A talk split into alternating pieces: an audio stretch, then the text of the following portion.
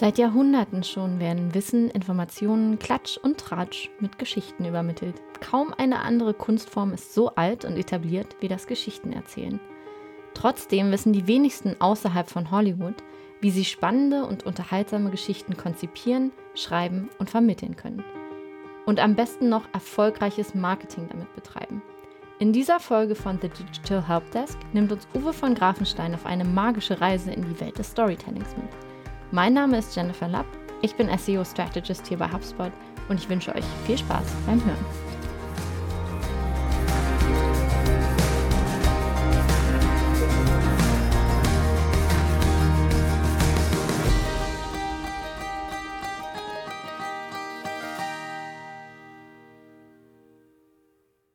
Herzlich willkommen zu einer neuen Folge von The Digital Helpdesk. Ich freue mich ja immer, weil ich sehr besondere Gäste mal einladen darf. Und heute habe ich jemanden dabei ähm, und ich freue mich sehr, dass äh, er sich die Zeit genommen hat heute. Und zwar den Host von Happylist, Host von Geschichten, die verkaufen, Grimme-Preisträger, hat mit Jay-Z gearbeitet, mit Sylvester Stallone und hat äh, Joko und Klaas von ZDF Neo zur ProSieben geholt und ist einfach unglaublich bekannt und ein Magier noch dazu. Uwe von Grafenstein, willkommen bei uns im Podcast heute. Oh, vielen lieben Dank äh, für die Einladung und dieses riesengroße Intro, dem ich jetzt natürlich irgendwie kaum noch gerecht werden kann. Äh, ja, danke Jennifer. Ich freue mich auf das Gespräch mit dir heute.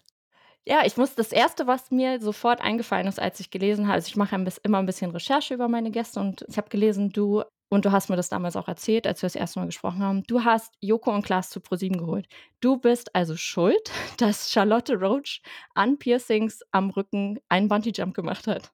Ich äh, will nicht darüber reden, ohne meinen Anwalt dabei zu haben. Nein, ich habe die ja auch nicht alleine zu ProSieben geholt, aber ich durfte damals die erste Show mit denen produzieren von der Klaas dann später bei Baywatch Berlin vor einem halben Jahr gesagt hat, es war die schlimmste Show, die er in seinem Leben machen musste. Oh ähm, dafür, dafür war ich sozusagen mitverantwortlich. Danke für den Shoutout an der Stelle an Klaas Häufer Umlauf. Ja, wir haben damals mit denen ein Projekt gemacht mit der Bundeszentrale für politische Bildung und Pro7. Das hieß das Comedy Quiz mit Joko und Klaas. Ahnungslos hieß das, genau. Ahnungslos, das Comedy Quiz mit Joko und Klaas. Und das war irgendwie ganz cool. Und von daher, das war aber so gefühlt in den Early Days of Television. Wahnsinn. Also ich, ich finde das ja mega spannend. Ich habe mir ein, einige Interviews mit dir schon angehört und bin sehr, sehr froh, dass du dir die Zeit genommen hast, heute mit uns zu sprechen. Ich fange am besten gleich mal an und zwar mit einer Frage, die ich ganz ungeniert geklaut habe und zwar von dir. Und oh, zwar aus der, in deinem Happylist Podcast. Da sprichst du ja viel über Erfolgsgeschichten, über wie du selbst vorangekommen bist im Leben und was du so gemacht hast und gibst Rat Schläge an deine Hörerinnen und Hörer. Und meine Frage an dich ist, was müssen die Menschen da draußen über dich wissen, damit du das Gefühl hast, die wissen alles über dich, was nötig ist? Das ist so mies, dass du meine eigene Frage gegen mich oder mit mir verwendest. Damit schock ich doch immer meine, meine Gesprächspartner. Okay, also ich bin Uwe, ich bin Stand heute 40 Jahre alt, lebe jetzt in München, bin Unternehmer, Papa, Ehemann und habe meine Karriere als Zauberkünstler tatsächlich auf der Bühne gestartet, als achtjähriger Knirps habe dann folgerichtig nach Abitur und Zivildienst in Köln die erste öffentliche Zauberschule gegründet, die Magic Academy Cologne, mit 21 Jahren und habe durch den Harry Potter-Hype, damals schon Content Marketing und Storytelling lustigerweise, habe ich diese Firma ah, fünf Jahre lang, glaube ich, war die ausgebucht. Alle wollten zaubern lernen. Dann bin ich über verworrene Wege bei einer Unternehmensberatung für Dramaturgie, Storytelling und Positionierung gelandet, so Branding, durfte da Pro7, National Geographic, Bertelsmann beraten und habe dann den Switch zum Fernsehen gemacht. Ich wurde da abgeworben und habe in Wien eine Fernsehproduktionsfirma mitleiten dürfen. Habe dann da gemerkt, okay, ich muss das selber machen. Ich will irgendwie weiter wieder Unternehmer sein und habe dann in äh, München mit einem Freund die SEO Entertainment gegründet. Eine große Fernsehproduktionsfirma, mit der wir dann auch dieses Projekt mit Joko und Klaas gemacht haben, tolle Produktionen gemacht haben, zehn Jahre lang. Dann haben wir den Fernsehpreis und den Grimme-Preis gewonnen im Jahr 2017 konnte ich die Firma verkaufen, nachdem wir auch die größte Game Show der Welt mit Sylvester Stallone für Netflix produzieren durften, also den deutschen Part mitproduzieren durften. Das Ding hieß Ultimate Beastmaster. Und dann war viel erledigt auch in meinem Leben, so als Fernsehproduzent. Und dann bin ich nach äh, Los Angeles gegangen, nach dem Verkauf, habe da einen Podcast gestartet, eben besagte Happy List, wo du gerade hier die Frage dir gemobst hast. und äh, habe gemerkt, wie cool.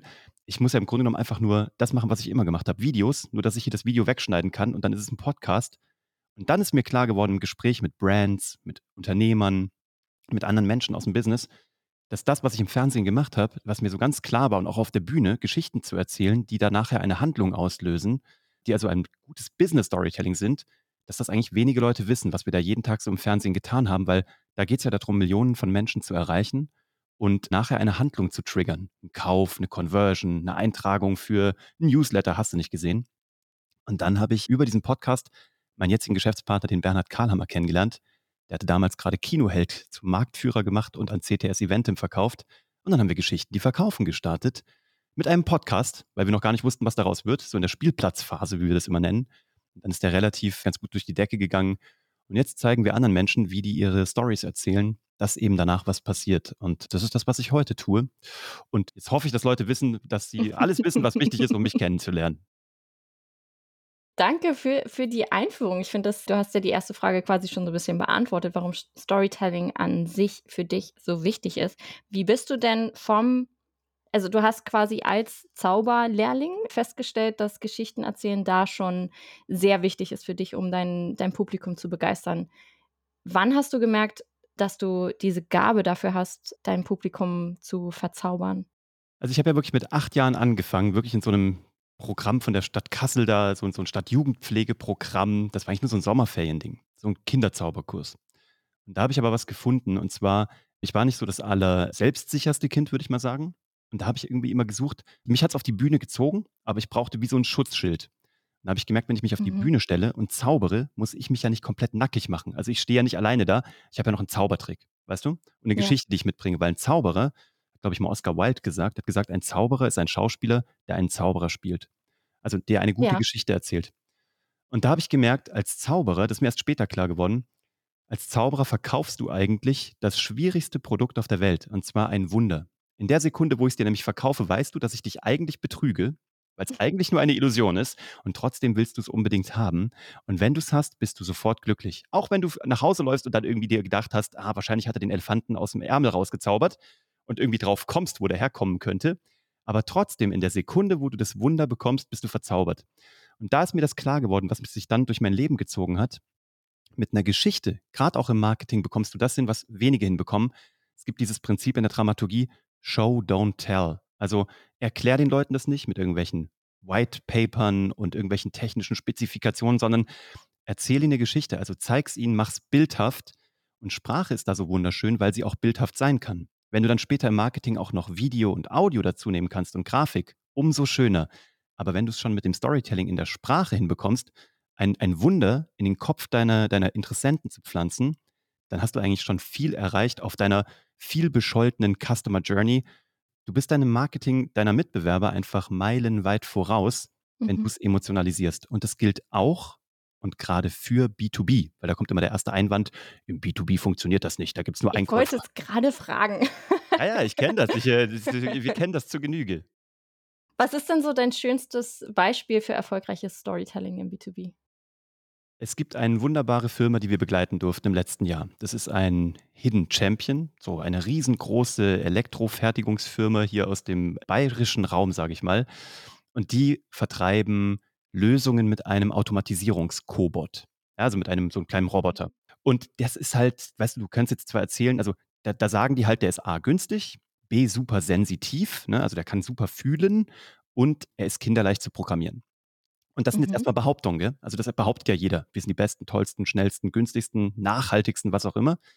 Wie kommst du jetzt in den Beweis? Und das ist Storytelling. Vorne, wie bei einem Hollywood-Film, machst du die Geschichte auf mit, er verliebt sich in sie, wird er sie kriegen und am Ende wird es ein Happy End geben. Weil vorne ist Ist nur, ja nur langweilig dann an der Stelle. exakt, deswegen muss noch ein bisschen Kampf, ein bisschen Kampf und Herausforderung passieren. Und was diese Firma hinbekommen hat, ist, sie hat jetzt nicht erzählt, dass dieser Cobot sieben Achsen hat, so und so viele Sensoren und so und so viele Newtonmeter Drehgeschwindigkeit und hast du nicht gesehen? Die haben Folgendes gemacht. Der Marketing, also beziehungsweise der Sales-Chef, hat diesen Cobot mit nach Hause genommen, hat ihn mit Saugnäpfen auf seine Arbeitsplatte gepappt und hat damit gesagt, das Ding ist der sensitivste Cobot am Markt und wir werden damit heute Tomaten schneiden. Und wer sich ein bisschen auskennt in, der, in, der, in diesem Bereich, der weiß, dass wenn so ein Cobot ein Messer in die Hand nimmt und das Ding probiert zu zerschneiden, dann zerplatzt die in alle Richtungen, weil der zerdrückt die eher. Mhm. Also hat er den vor Ort live geteacht, ne, hat ihn programmiert und hat ihn eine Tomate tranchieren lassen und hat es einfach nur mit seinem Handy gefilmt und auf LinkedIn hochgeladen.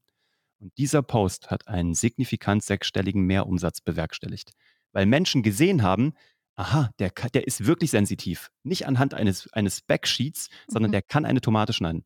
Das hat er in der Woche drauf nochmal gemacht. Und dann haben wir, ne, also die zweite Behauptung war, kinderleicht zu programmieren. Also hat er seinen Sohn genommen, der acht ist, und hat das Ding teachen lassen mit einem iPad innerhalb von einer Stunde. Also wirklich einen Jungen.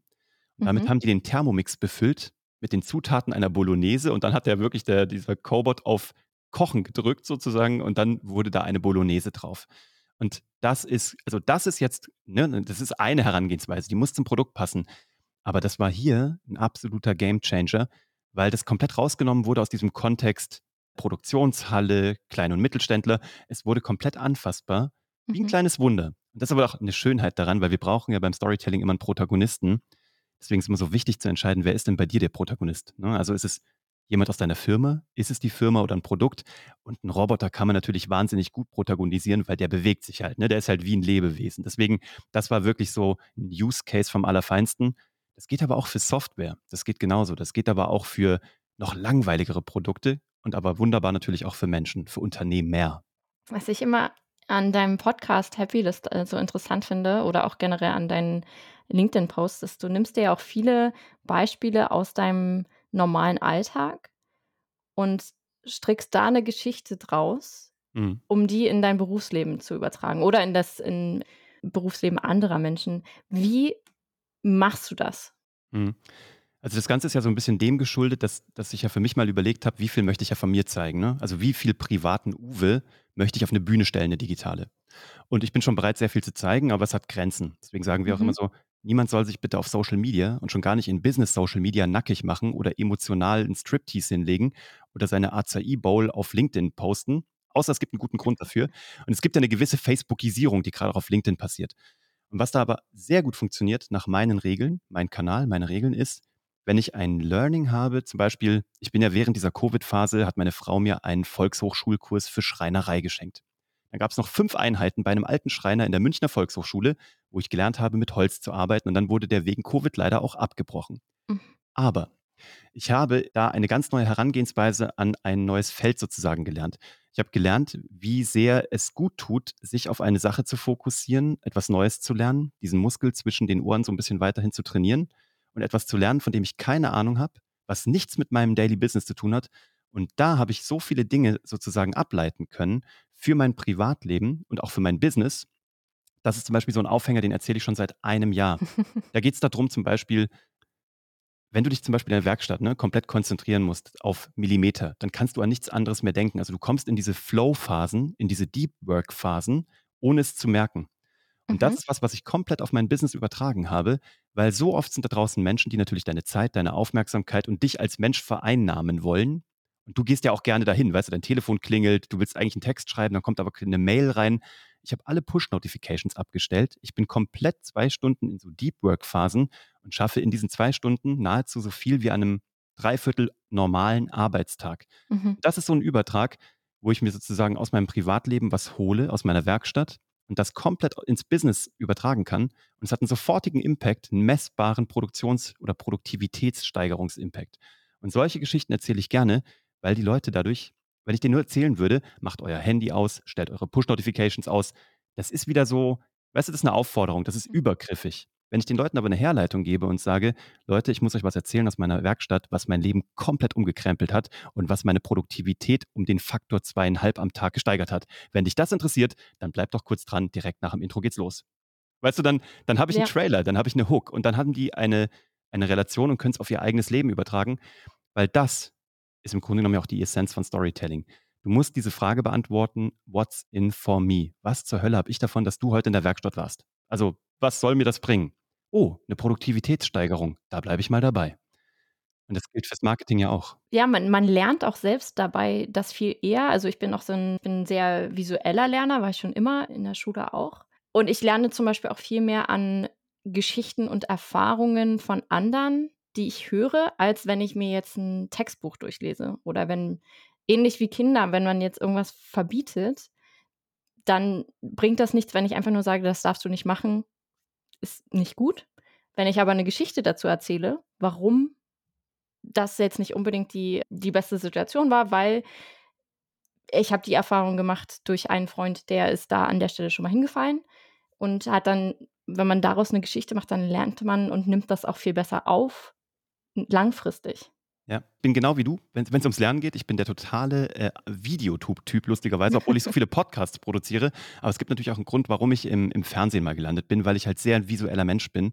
Und jetzt, seit ich halt also, ich habe 'n Söhnchen, der ist jetzt 9. Und seit ich den habe, verstehe ich noch viel mehr, wie Lernen durch Bilder funktioniert, durch Mhm. Geschichten.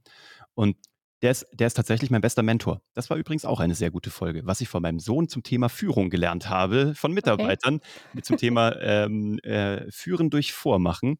Und das ist ja auch in der Führung 'n ganz elementares Prinzip, Führen durch Storytelling. Also, du kannst von deinen Mitarbeitern nicht verlangen, was du nicht selber bereit bist zu tun. Und das ist ja im Grunde genommen das Mentorenprinzip aus'm Storytelling auch. Lerne Mhm. nur von den Menschen, die schon da sind, wo du hin willst. Und das ist in der Regel, wenn man jetzt vom Storytelling kommt, ist es ein Mentor, ein Gandalf, ein Yoda, ein, ähm, keine Ahnung, ein Dumbledore. Dumbledore. Exakt, es ist so tatsächlich Obi-Wan Kenobi, you name it. Mhm. Aber das ist genau das, weil es macht dir jemand vor. Und Vormachen ist genau das, was du vorhin gesagt hast, das ist visuelles Lernen. Jemand macht's vor, du machst's nach.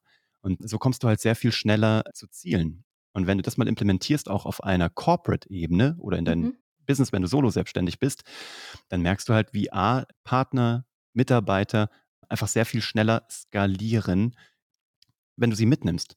Es gibt ja dieses diese schöne Fabel oder dieses Bon mot, dass man sagt: „Wenn du ein ein Schiff bauen willst, dann, ähm, zeig den Menschen nicht, wie man ein Schiff baut, sondern zeig ihnen das Meer oder, Hm. weißt du, lass sie das Meer und die Freiheit spüren, dann dann bauen die schon dein Schiff.“ Und das musst du mit 'ner Geschichte hinbekommen. Du musst du musst Menschen dazu bekommen, in dem Falle jetzt mal bei uns im Kontext Kunden, Mhm. musst du mitnehmen auf 'ne Reise, dass die das Gefühl haben: „Ich will Teil einer Geschichte sein.“ Tesla macht das ja par excellence. Apple macht das par excellence. Du willst Teil davon sein, weißt du, du willst Teil einer Community sein. Und dann ist das Produkt nur noch Mittel zum Zweck. Weißt du, ja klar, damit du deinen MacBook Pro halt aufklappen kannst mit dem Äpfelchen drauf. Darum geht's aber gar nicht. Du bist part of a creative society, verstehst du? Du bist so Mhm. im du bist halt du bist halt ganz vorne mit dabei. Ja, du sitzt in deinem Coffeeshop mit deinem Cappuccino in deinem Coworking Space und machst deinen Mac auf, ja. That's it. Das ist Mhm. genau das, weil das ist ja auch das, was Starbucks mal also, jetzt ist es runtergegangen, aber das haben die am Anfang ja auch mal geschafft. Es ging um eine Community, um Mhm. dabei sein. Und das ist wirklich wahres, äh, gutes Storytelling. Übrigens auch 'ne sehr gute Biografie von Howard Schultz, dem Gründer von Starbucks. Mittlerweile schon zweimal gelesen. Onward heißt die. Okay. Wo er eben auch erzählt, wie sie diese Storys entwickelt haben, wie das hoch und runter gegangen ist. Auch als Unternehmer übrigens an der Stelle, so mein Secret-Tipp aus meinem Privatleben, den ich heute wieder mitgeben kann: Lest alle mehr Biografien von Unternehmern, weil die haben alle Fehler schon gemacht. Und da kannst du an der Geschichte sehen, was die versemmelt haben, was die draus gelernt haben und kannst wahnsinnig schnelle Abkürzungen nehmen durch gute Geschichten, die dann wahr sind. Das ist so so ein wertvoller Tipp an der Stelle, weil jeder Fehler in irgendeiner Form schon mal gemacht wurde und irgendjemand darüber geschrieben hat. Ist einfach so. Ja, hilft total. Ich will aber noch 'n bisschen tiefer rein in das Thema Storytelling bei dir. Und zwar redest du ja viel in anderen Podcasts auch über das Thema und erklärst so 'n bisschen, wie, ähm, man da am besten vorgeht. Ich finde das aber immer sehr abstrakt, muss ich sagen. Wie kann ich denn jetzt genau lernen oder üben, dass ich meine meine Unternehmensgeschichte, meine Produktgeschichte besser verpacken kann? Ja, das ist 'ne gute Frage. Das fängt an und du hast es grad schon gesagt, am idealsten ist es, wenn du's an deiner Positionierungsgeschichte mal übst, ja, also an deiner eigenen. Gehen wir mal davon aus jetzt ich gebe dir mal 'ne Formel mit, unsere viel Mhm. bescholtene 4-Schritte-Storytelling-Formel, die ist aus der Heldenreise abgeleitet. Die Heldenreise ist 'n zwölfstufiges Modell, international, großes Konzept zum Thema Storytelling, wird mittlerweile im Marketing benutzt, in der Dramaturgie in Hollywood, aber auch in in der Therapie. Ganz spannend. Und da gibt's 'n Buch, das heißt „Die Odyssee des Drehbuchschreibers“ von Christopher Vogler, Standardwerk. „The Writer's Journey“ auf Englisch. Und auch für alle interessant oder grade auch für alle, die nicht Drehbuchschreiber sind, weil es erklärt dir, wie Menschen funktionieren und reagieren. Also, wer da tiefer einsteigen mag, lest euch gern das Buch durch. Wir haben daraus 'ne 4-Schritte-Formel destilliert, die du im Marketing auf 'ner täglichen Basis sehr schnell anwenden kannst auf den nächsten Podcast, auf den nächsten Beitrag, den du auf LinkedIn oder Instagram rausgeben willst oder 'ne Pressemitteilung. 4 Schritte und die müssen alle drin sein. Wenn du eine davon nicht hast, dann sabotierst du deine eigene Kommunikation und machst dir das Leben schwerer, weil's dann nicht funktioniert, wie du's dir wie du's dir vorstellst. Das 1. Element ist ein Protagonist.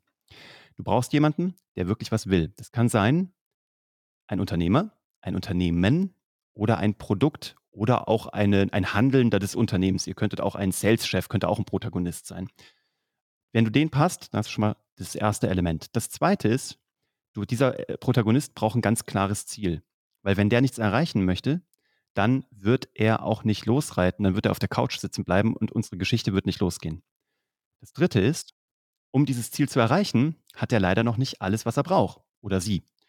Deswegen muss er Hindernisse überwinden, Herausforderungen meistern. Ich werde es auch gleich mal konkret anwenden. Ich will dir nur Mhm. einmal das, das Prinzip geben. Dinge lernen, jetzt mal lapidar gesagt, auf die Schnauze fallen, den Staub abklopfen und wieder hinstellen, mit einer Lehre weitermachen. Und ganz am Ende ist es wichtig, das Ziel zu erreichen, das Happy End. Weil sonst haben wir halt kein Happy End, hinten gibt es halt nichts, was wir sonst dem Kunden versprechen können. Jetzt machen wir es mal konkret. Ich mache es nämlich immer ganz gerne an Tesla. Das Ding ist nämlich, wenn du dir mal überlegst, ob du schon jemals einen Fernsehwerbespot von Tesla gesehen hast, sagen die meisten Leute nein, weil es gibt keine Fernsehwerbespots von Tesla. Weil die nämlich Ich mit wollte gerade Content. sagen, die, die machen sowas, brauchen das nicht. Exakt. Die haben das Selbst- anders Selbst aufgestellt. Apple macht es, aber Tesla macht es Mhm. nicht, weil die machen Content Marketing. Und wir machen da dieses Beispiel an Tesla und dann breche ich es mal auf ein einfaches noch runter, Okay. damit es super anfassbar wird. Wir haben einen Protagonisten, der heißt Elon Musk.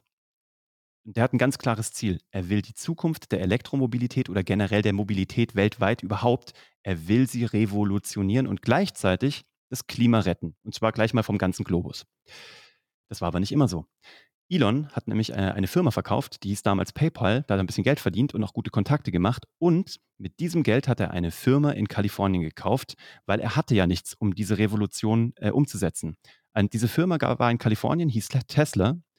Er hat dort Geld reingesteckt, er hat weitere Investoren gefunden, er hat lobbyiert in politischen Kreisen, er hat seinen Ingenieurshintergrund mit reingebracht, er hat die besten Köpfe am Markt versammelt und an diesen Autos forschen lassen. Er hat äh, die Batterieforschung vorangetrieben und eine Fabrik in Berlins Nähe Grünheide bauen lassen. Mit diesem Aufwand, den er betrieben hat und mit all den Lehren, mit all den Problemen, mit all den Rückschlägen, kann er dir heute ein Auto bieten, was du nirgendwo anders vergleichbar am Markt finden wirst und was, by the way, von der Firma in der Marktkapitalisierung vom Wert auch noch VW und BMW zusammengenommen überholt hat. Das ist eine klassische David gegen Goliath-Geschichte. Und wenn das für dich interessant ist und wenn du heute ein Teil dieser Revolution werden möchtest, dann mach doch gerne einen Termin aus in deinem nächstgelegenen Tesla-Autohaus und fahr einfach mal so ein Auto zur Probe und gucke, ob du Teil dieser Revolution werden kannst. Und das ist im Grunde genommen die ganze Business- und Positionierungsstory von Tesla. Mhm. Und das ist im Grunde genommen, das gibt Tesla die Kredibilität, zu sagen, wir machen Dinge, die kein anderer tut. Und wir waren der kleine Underdog. Das ist natürlich auch die, die spannendste Geschichte. ne? David gegen Goliath ist einer der stärksten Erzähl-Mythos, den man so erzählen kann. Mhm. Apple erzählt ihn übrigens heute noch, obwohl Apple halt die wertvollste Firma der Welt, glaube ich, Stand heute ist. Ja. Die machen das immer noch, erzählen immer noch, dass sie sich gegen Dell und Intel und Microsoft durchsetzen müssten, aber weil die Geschichte immer noch funktioniert. Und das ist eigentlich, wenn du diese vier Schritte einhältst, dann kannst du damit fantastisch ähm, schon mal den Leuten erklären, warum du dieser Mentor bist. Mhm. Und wenn du das runterbrichst, auf, sagen wir mal ganz einfach, auf einen Fitnesstrainer, ja, Okay. nennen wir ihn mal Stefan. Stefan ist unser Protagonist und Stefan hat ein ganz klares Ziel. Er wollte immer den perfekten Körper haben, bei absoluter Gesundheit, perfekte Ernährung und sich einfach gut und fit fühlen. Problem war nur, Stefan ist ein bisschen pummelig auf die Welt gekommen und hat deswegen dafür arbeiten müssen. Der hat also angefangen, sich einen Sport zu suchen, ist dann ins Thema Bodybuilding reingegangen, dann ist er ins Thema Ernährung reingegangen, dann hat er äh, Ausbildung gemacht zum Thema gute Ernährung, hat Wettkämpfe gemacht, hat selber Trainerlizenzen erworben, war dann an der Deutschen Sporthochschule in Köln, hat das Ganze noch studiert und heute hat Stefan einen Körper, der einfach durchtrainiert ist, gut definiert, super gesund und das siehst du ihm auch an.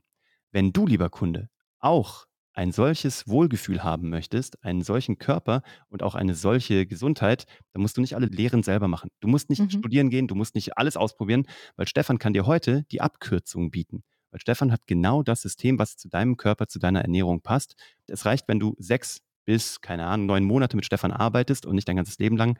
Und dann hast du alles, was du brauchst, um da auf einer guten Reise zu sein. Wenn das für dich interessant ist, nimm doch heute mal unverbindlich Kontakt zu Stefan auf und guck mal, ob ihr zusammenpasst und vielleicht zusammenarbeiten solltet. Ich hoffe, wir kriegen jetzt nicht ganz viele Anfragen zu diesem Stefan in, der, in Ich unseren will, den, ich, Kommentaren. ich will den auch. Heißt der, wie heißt der denn Müller?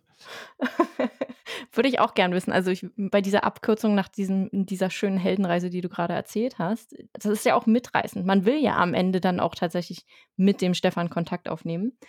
Und ich finde das so faszinierend, wenn du wenn du das so beschreibst, weil es gibt ja vor allem dieses Fitnessbeispiel. Ich sehe es ja auf Instagram jeden Tag, dass ich irgendeine Werbung bekomme. Ich habe wahrscheinlich irgendwo zu oft mal in irgendeine Fitness-App reingeguckt und deshalb liegt dieser Cookie da.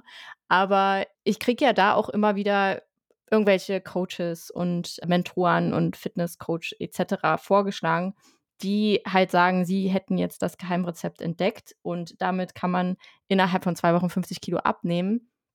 Ich habe es aber noch nie gerade so, wie du es jetzt beschrieben hast, gesehen. Wobei aber die also, ich sage mal, diese Branche das ja extrem hergibt, das genauso darzustellen. Ja, Also und weißt du, du hast halt auch wenn du derjenige bist, der so aussiehst, ne, also oder wenn oder diejenige, dann hast du ja den Beweis erbracht. Das ist das, was ich am Anfang gesagt habe. These und Beweis. Da mhm, draußen diese Ads, die man bekommt mit in 2 Wochen 5 Kilo, 50 Kilo abnehmen, das ist nur eine 'ne Verlockung, weißt du? Das ist eine Behauptung. Jetzt stell dir mal Stefan vor, der ein Vorher-Nachher-Bild postet, was echt ist und der wirklich im High-End-Bereich einfach Premium-Kunden im Einzelunterricht betreut, dann willst du doch genau so einen Typen. Du willst doch sehen, der sah früher so aus, heute so. Ich kann ihn heute sehen. Ich könnte sogar seinen Oberarm anfassen und würde mich darüber vergewissern, dass der wirklich ordentlich durchtrainiert ist. Dann ist er doch der lebende Beweis. Und das ist dieser Beweis auch im Marketing. Wenn der das kann, dann kann ich das auch. Weil der weiß ja, wie es geht, der zeigt es mir. Nur ich muss nicht die komplette Durst- und Schmerzstrecke von Stefan durchmachen, weil Stefan halt für mich das alles wunderbar aufbereitet hat. Und dann, weißt du, wir Menschen sind ja Komplexitätsvermeider. Dann will ich das doch von dem haben. Ich will die einfache Lösung und dann bin ich auch gerne bereit, signifikant dafür tiefer in die Tasche zu greifen, weil mhm. ich weiß, es ist bewiesen, ich habe es gesehen, ich könnte es fühlen, die Story hat mich gepackt und ich möchte Teil dieser Geschichte werden, weil ich ja die gleichen Ergebnisse haben möchte wie Stefan oder ähnliche Ergebnisse. Und dann hast du ein Happy End, also dann hast du einen Beweis hinten und dann hat es was Emotionales und dann weißt du, es ist für mich möglich, weil das glaubst du ja sonst nicht. Weißt du, das glaubst du erst, wenn dir es einer emotional mal gezeigt hat und dich hat fühlen lassen im wahrsten Sinne des Wortes. Und dann wird dein Marketing dort verfangen. Ich finde es trotzdem immer noch ein bisschen schwierig, das Ganze aufs B2B zu übertragen, um ehrlich zu sein. Okay, dann lass uns doch mal gucken. Also pass auf. Es gibt eine Firma, die heißt HubSpot, habe ich gehört.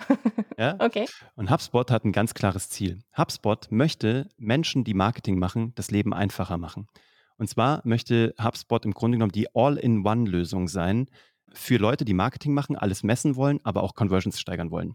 Das Problem ist nur, als HubSpot angetreten ist, gab es ein Tool für Landingpage-Editoren, dann gab es irgendwas zum Thema äh, Analytics, dann gab es was zum Thema, da konntest du hier irgendwelche Beiträge ausspielen, vorplanen, was auch immer, aber nichts hat ineinander gegriffen. HubSpot hat deswegen die besten Entwickler der Welt zusammengenommen und hat sich überlegt, pass auf, wir müssen aus allen Tools das Beste rausholen. Wir holen uns die ganzen Social-Media-Experten rein, lassen uns beraten und vereinen die besten Talente unter einem Dach und werden hier ein Tool bauen, was das letzte Tool ist, was du jemals in deinem Leben im Marketing brauchen wirst. Heute, lieber Kunde, können wir dir ein Tool anbieten, was wirklich für dich mitwächst. Du fängst bei uns klein an, kannst aber auch bis ganz groß gehen, weil wir wissen, als du, lieber Unternehmer, klein startest, aber große Ziele hast. Und dafür sind wir da. Wir unterstützen dich bei kleinen und bei großen Zielen. Wir unterstützen dich nicht nur, wir bringen dich von A nach B. Heute denkst du klein, aber wart mal ab, in wenigen Monaten und Jahren wirst du mit HubSpot mitgewachsen sein, dass du dir ein Unternehmen aufbaust, was du dir heute noch gar nicht vorstellen kannst. Wenn das für dich interessant ist, dann haben wir ein super Angebot. Du kannst heute mit einem unserer Experten zum Thema Social Media und Marketing sprechen und kannst dir einfach mal dieses Programm zeigen lassen. Und no strings attached. Wenn dir das nicht gefällt, kannst du es liegen lassen. Wenn du aber darin irgendwas siehst, dann glaub mir, werden wir an deiner Seite sein und dich komplett durch die Reise begleiten, die deine Umsätze, deine Kundenzufriedenheit und dein unternehmerisches Leben jeden Tag einfacher machen und steigern lassen. Oh, das klingt traumhaft. Ja, aber so Okay. einfach ist es. Also, es ist halt du musst halt gucken, was ist das, was ihr vielleicht Mhm. also, ich bin jetzt noch nicht tief genug in HubSpot drin. Ähm, wir das Ding ist nur, guck mal, ich also, wir nutzen HubSpot tatsächlich Stand heute noch nicht, aber weil wir einfach noch eine gewisse Größe noch nicht erreicht haben. Aber wir liebäugeln jedes Jahr damit. Und die Leute, die uns jedes Mal davon erzählen das Ding, ich weiß gar nicht, ob euch das bewusst ist, HubSpot hat ja eigentlich Fans. Ich habe das Gefühl, HubSpot hat keine Kunden.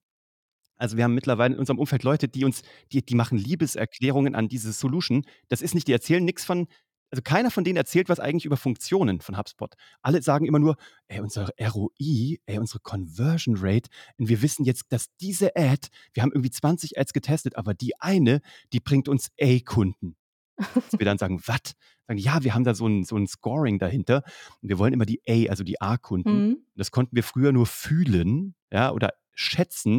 Und mit HubSpot wissen wir jetzt, mit dem Visual, dem Creative, der Copy kriegen wir die Kunden und haben immer nur A. Und dann sitze ich immer da und denke mir, Gott, die sind alle verliebt. Was macht HubSpot mit denen? Also ob die irgendwie, keine Ahnung, ob was ihr denen gebt. Wir haben wundervolle Service-Team-Mitarbeiter, muss ich an dieser Stelle mal ein großes Shoutout an alle in diesem Team. Und ich bin selbst auch, also ich bin jetzt seit viereinhalb Jahren bei HubSpot und bin auch als Fan, als Fan bei HubSpot beworben. Ich war, bin total das HubSpot-Fangirl gewesen. Ich habe alles gelesen, habe die ganze Academy durchgesuchtet, weil die einfach alles so von Anfang an erklärt haben. Und ja, und bin seitdem auch als, als Mitarbeiter sehr, sehr glücklich. Du hast ja gerade einen ganz coolen Punkt angesprochen, der sehr schön auf das nächste Thema überleitet, bevor wir jetzt langsam hier auch mal Feierabend machen, merke ich gerade. Wir sind jetzt schon eine, ganze Weile eine halbe Stunde schon wieder vorbei. Genau, und zwar war eine Frage an dich von vor allem von unserem Podcast-Team auch. Wie machst du denn den Erfolg von Geschichten oder von Storytelling messbar? Mhm, das ist eine sehr, sehr gute Frage kann ich dir erzählen, anhand eines Prozesses, den wir jetzt gerade gemacht haben. Wir stehen ja für Content Marketing, ne? also erstmal für organisches Marketing, was später bei uns verifiziert wird durch anorganisches Marketing, durch klassische Performance und Messbarkeit. Was wir machen ist, und das ist ein Prozess, den haben wir im letzten Herbst gemacht, weil wir extreme Fans von Messbarkeit sind. Ich komme halt aus dem Fernsehen, ne? da ist halt die Quote sekundengenau abmessbar, einen sogenannten Media Track. Da siehst du sofort, wo sind Menschen rausgegangen, wo nicht. Also wo wo haben wir irgendwie was erzählt, was, wo die uns nicht gefolgt sind. Ne? Oder nicht folgen wollten. Mhm. Und der mhm. Bernhard kommt halt wirklich vom, wie gesagt, mit, mit Kinoheld, das war halt alles hart messbar. Wie viele Kinotickets in welchem Kino, zu welchem Film, um welche Uhrzeit, in welchem Saal, das alles glasklar. Und genau dafür stehen wir, weil Geschichten einfach nur so zu erzählen, um sie halt irgendwie erzählt zu haben, aber die Messbarkeit nicht sicherzustellen, ist halt, ist halt Quatsch. Das ist halt Shishi, weil du kannst ja dann nicht besser werden. Wir haben im letzten Herbst, haben wir jetzt für Geschichten, die verkaufen, haben wir mal gesagt, wir haben zwölf Gründe, warum Menschen bei uns diese Weiterbildung kaufen könnten im Content Marketing. Ja? Also Gründe, die wir schon mal gehört haben, warum Menschen zu uns kommen, Gründe, die wir überlegt haben, was wäre denn, warum würden wir das denn sozusagen, warum würden wir bei uns Kunde werden? Dann mhm. haben wir diese zwölf Gründe genommen und haben auf allen Kanälen, Instagram, LinkedIn, Facebook, Newsletter Marketing, also E-Mail-Marketing und Podcasts, haben wir strategisch zu all diesen Kauftriggern Episoden, Beiträge, äh, Inhalte produziert. YouTube, whatever.